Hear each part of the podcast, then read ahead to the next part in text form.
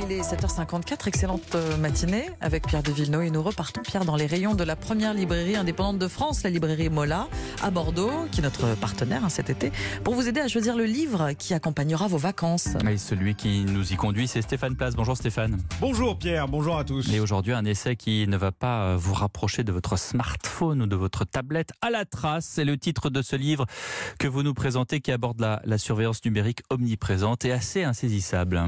D'entrée de jeu, cette enquête captivante rappelle notre degré d'addiction. En moyenne, un utilisateur lambda touche son smartphone plus de 2000 fois par jour, plus de 100 fois par heure, et nous émettons sans cesse des données, livrons des indications sur notre vie privée. À la trace, c'est le titre de ce livre, nous rappelle, à l'heure par exemple où les assistants vocaux s'invitent dans nos maisons, que l'on peut être aisément surveillé par tous ces outils numériques sans même nous en rendre compte.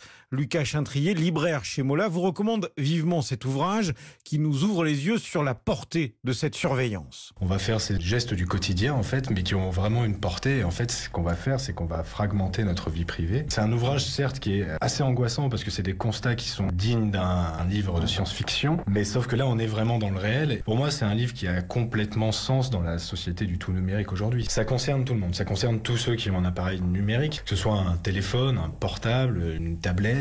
C'est pas un ouvrage vraiment technique sur la façonnance. On va le suivre le long d'une enquête et il va nous donner ses, résultats. C'est plus du tout le domaine de la fiction. Enquête fournie sur ce que l'auteur appelle les nouveaux territoires de la surveillance qu'Olivier Tesquet s'efforce de cartographier même notre santé n'échappe pas au phénomène. On a de plus en plus, alors à la fois de manière très concrète, nos données de santé qui sont quand même considérées comme des données très intimes, bah, qui tombent entre les mains de tout un tas d'acteurs privés qu'on maîtrise pas, et puis surtout qui offrent une grille de lecture, je trouve assez intéressante pour comprendre la surveillance contemporaine, c'est de voir ça sous le régime de l'observance thérapeutique. On vit dans un monde où Google serait notre espèce de médecin traitant, alors je cite cet exemple-là, mais ça pourrait être d'autres plateformes, serait notre médecin traitant, saurait mieux que nous ce qui est bon pour nous, et nous imposerait des choses pour notre bien. Et dans cette configuration, là finalement, la moindre infraction au régime de savoir-vivre, c'est-à-dire ne pas avoir fait le nombre de pas qu'il faudrait faire par jour, avoir dépassé les recommandations caloriques sur les repas, serait ensuite pénalisée, sanctionnée. Alors notamment parce que dans myriade d'acteurs, il y a évidemment bah, des compagnies d'assurance, par exemple, qui sont là pour nous dire, ah bah là, vous mangez trop gras, on va vous mettre un malus,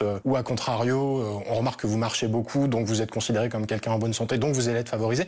Et de fait, on crée comme ça des espèces de classes de citoyens, mais qui sont des assignations auxquelles il est difficile aujourd'hui d'échapper. Et quand on s'y oppose, voire quand on émet un simple doute, on prend le risque d'être rapidement classé, l'auteur le rappelle à juste titre, dans la catégorie du réactionnaire technophobe, ce qui ne doit pas nous empêcher d'être lucide et éclairé sur cette question majeure. Ce livre y contribue largement. Merci Stéphane Place. Tous les matins, un nouveau livre avec vous à 7h50.